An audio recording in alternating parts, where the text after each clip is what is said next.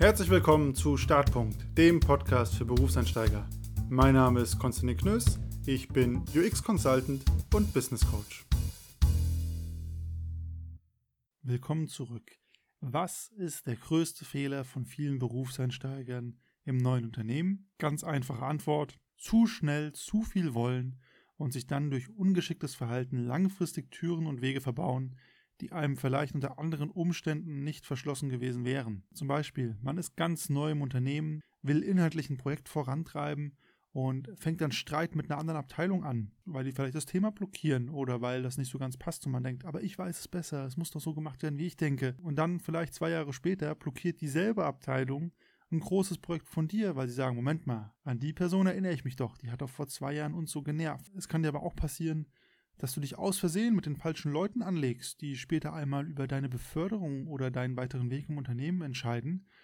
Oder es kann dir auch passieren, dass du am Anfang den falschen Leuten vertraust und somit zum Spielball ihrer Hidden Agendas wirst. Zum Thema Hidden Agendas, wen das näher interessiert, habe ich auch schon mal eine frühere Folge gemacht. Kann man einfach schnell durchsuchen und findet man dann auch. Das heißt also, es gibt viele Beispiele dafür, wie man sich gerade am Anfang in den ersten ja, Monaten eines Unternehmens ganz schnell viele Türen langfristig blockieren kann, weil man zu ungestüm ist, weil man zu, zu schnell zu viel will und macht und damit einfach hier und da in Fettnäpfchen tritt. Und je nachdem, wie das Unternehmen tickt, kann sich das langfristig auswirken. Und woher kommt dieses Phänomen eigentlich überhaupt oder wie kommt es da zustande?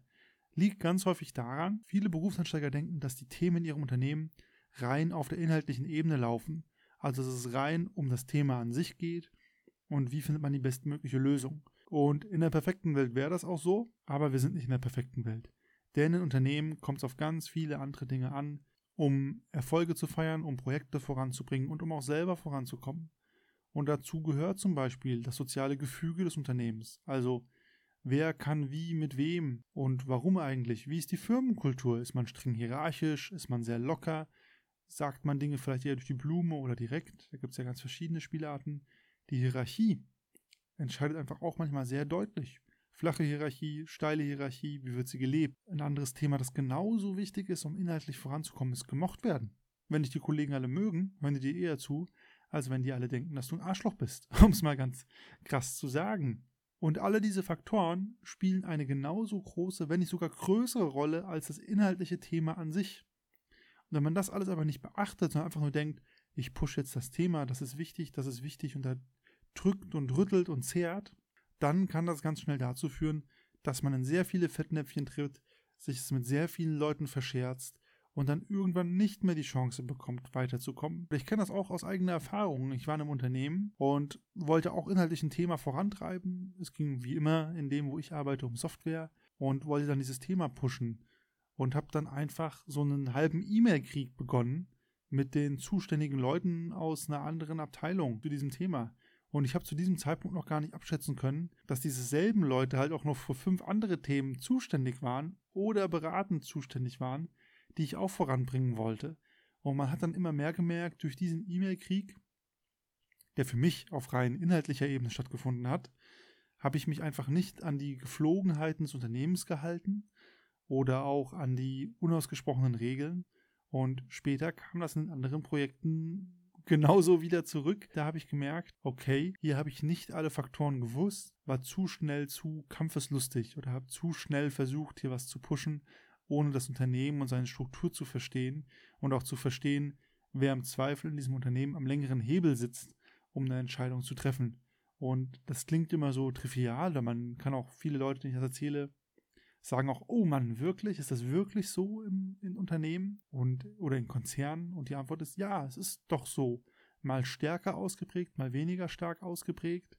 Aber es geht immer, das Drumherum ist genauso wichtig wie das Thema und die Arbeit an sich. Was kann dann aber deine Lösung sein oder was kann Umgang damit sein? Und meine Lösung hierfür ist das 100-Tage-Prinzip.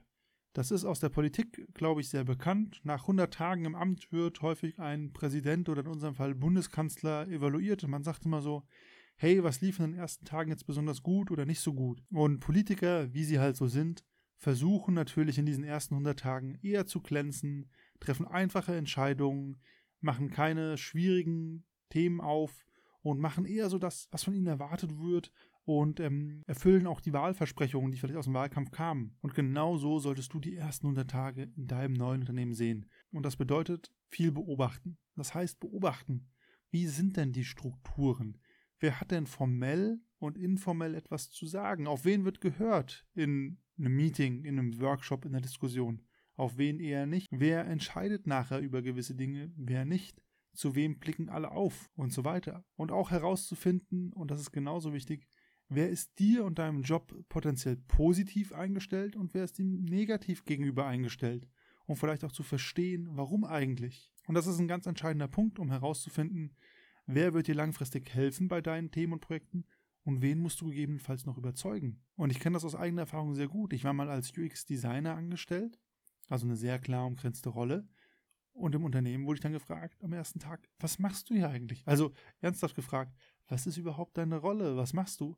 Und da hat man auch gemerkt, die Kollegen haben ja versucht herauszufinden, wie sie sich mir gegenüber verhalten müssen. Also ganz plump gesagt, ob ich Freund oder Feind bin und ihnen helfen kann, Themen voranzutreiben oder nicht. Und das ist häufig das, worum es geht. Und je nachdem, unter welchen Vorzeichen du eingestellt wurdest in einem Unternehmen, kann es sehr gut sein, dass es nicht nur Kollegen gibt, die sich denken, boah, cool, dass du da bist, sondern vielleicht auch andere Kollegen gibt, die sich denken, ah, hm, was bedeutet das für mich, wenn dieser Kollege, diese Kollegin da ist? Oder kann durchaus auch sein, dass dein Fachbereich, zum Beispiel in dem du reinkommst, nicht so sehr gemocht wird im Unternehmen. Also es kann zum Beispiel sein, du fängst im Vertrieb im Unternehmen an und der gesamte Kundenservice mag dich einfach nicht, weil der Vertrieb mit denen auf Kriegsfuß steht. Das können alles Themen sein, das weißt du gar nicht. Also auch politische Spannungsgeflechte im Unternehmen, die du so von Anfang an nicht kennst, bevor du da warst. Deswegen für die ersten 100 Tage viel beobachten, viel verstehen viel schauen, wie hängt es eigentlich jenseits von der Arbeit zusammen? Was ist die soziale Struktur deines Unternehmens? Und die zweite Regel für die ersten 100 Tage ist mitspielen. Die Logik kommt aus dem Sport, ich kenne es aus dem Lacrosse, man sagt es aber auch in anderen Sportarten, das erste Viertel oder die ersten 10, 20 Minuten, die spielt man erstmal mit. Bedeutet so viel. Man bleibt solide, man macht keine Fehler, man macht das, was man gut kann und man nutzt diese Zeit aber, um den Gegner zu verstehen und dann für die anderen drei Viertel eine passende Taktik zu haben, um das Spiel zu gewinnen. Und genau so muss man es auch in den ersten 100 Tagen in einem Unternehmen sehen. Da muss man nicht versuchen, die verrücktesten crazy Moves zu machen und alle zu beeindrucken und direkt zu zeigen, hey, ich bin hier der Superheld und bringe euch alle voran, sondern es reicht, in den ersten 100 Tagen auch wirklich mal mitzuspielen, solide die eigene Arbeit zu machen und die Aufgaben und zu verstehen, was geht hier ab. Und dann, wenn du das verstanden hast, dann kannst du einen Gang hochschalten und ja, dynamischer Initiativer sein und dir auch schauen, wie treibe ich jetzt ein Thema voran. Aber zu dem Zeitpunkt hast du dann auch verstanden, wie stehen denn die anderen Leute dazu und worauf musst du gegebenenfalls achten, damit das Thema und du nicht komplett im Sand verlaufen. Und zum Mitspielen gehört auch ruhig zu bleiben, sich selber nicht verrückt zu machen. 100 Tage, man kann auch mehr oder weniger machen, sind eine relativ eng umrissene Zeit, gerade wenn man neu anfängt im Unternehmen. Das ist ein guter Benchmark, um zu sagen, ich gehe es hier selber ruhig und solide an, aber ich übertreibe nicht. Falls du tausend Ideen hast, was man alles besser machen kann, welche Themen du vorantreiben willst, schreib sie dir auf. Aber lass dir noch Zeit, in diesen ersten 100 Tagen zu verstehen, was abgeht im Unternehmen, in dem du gerade bist. Und wenn du dann so die Struktur deines Unternehmens verstanden hast und auch deinen Job und seine Abhängigkeiten besser verstanden hast, kannst du nach 100 Tagen den Schalter umlegen und dann deine Themen mehr vorantreiben und ungestümer sein und unbequemer sein. Und warum kannst du es dann machen? A, wenn du es gut gemacht hast oder richtig gemacht hast, dann hast du ein positives Standing bei den Kollegen. Die wissen, was sie von dir erwarten können. Die mögen dich vielleicht auch einfach ein bisschen und du hast einfach erste Kontakte geknüpft. Das heißt, du kommst nicht hin und stößt jeden vor den Kopf. Das zweite ist, du weißt dann, wer für welche Themen zu haben ist. Dann weißt du, ah, okay, die drei Kollegen, die finden das cool, die drei sind total dagegen. Wenn ich den nicht abhole, wird das komplette Projekt gestoppt. Das heißt, du weißt also auch, wen du wie involvieren musst. Das heißt, sonst ganz klassisch Stakeholder Management ist ein wichtiger Punkt. Und gerade zum Berufseinstieg ist es gut zu verstehen, welche Themen gehen wo voran, was wird von mir erwartet.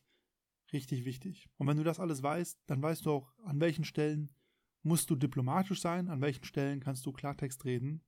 Das macht immer einen wichtigen Unterschied. In Summe kann ich das 100-Tage-Prinzip nur empfehlen. Damit macht man nichts verkehrt, plus man gibt sich selber ein bisschen Zeit und Ruhe anzukommen im Unternehmen. Das ist ja auch ein häufiges Problem ne, diese Angst gerade am Anfang, ah, wie mache ich mich, mache ich mich gut genug, was denken die alle, werde ich morgen gefeuert in der Probezeit und hier einfach zu sagen, die ersten 100 Tage, da bin ich einfach solide. Da erfülle ich die Erwartungen, die da sind, aber ich übertreibe nicht, indem ich schon versuche, die halbe Organisation umzukrempeln mit ganz vielen verrückten Ideen, sondern ich nehme mir auch die Zeit, und das gehört ja auch zum Anfang im Unternehmen dazu, das Unternehmen als solches zu verstehen und seine Strukturen.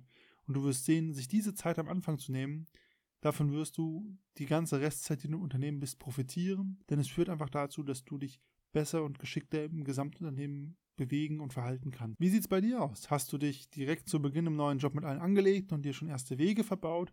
Oder hast du dich so stark zurückgehalten, dass niemand so recht weiß, wie du einzuschätzen bist? Was ja vielleicht auch nicht so ideal ist. Schreibt mir hierzu gerne eure Kommentare und euer Feedback, entweder auf LinkedIn oder Instagram at Konstantin Knös oder als E-Mail start.podcast.gmail.com und alle meine Kontaktdaten sind wie immer in den Shownotes zu dieser Folge. In diesem Sinne, bis zum nächsten Mal.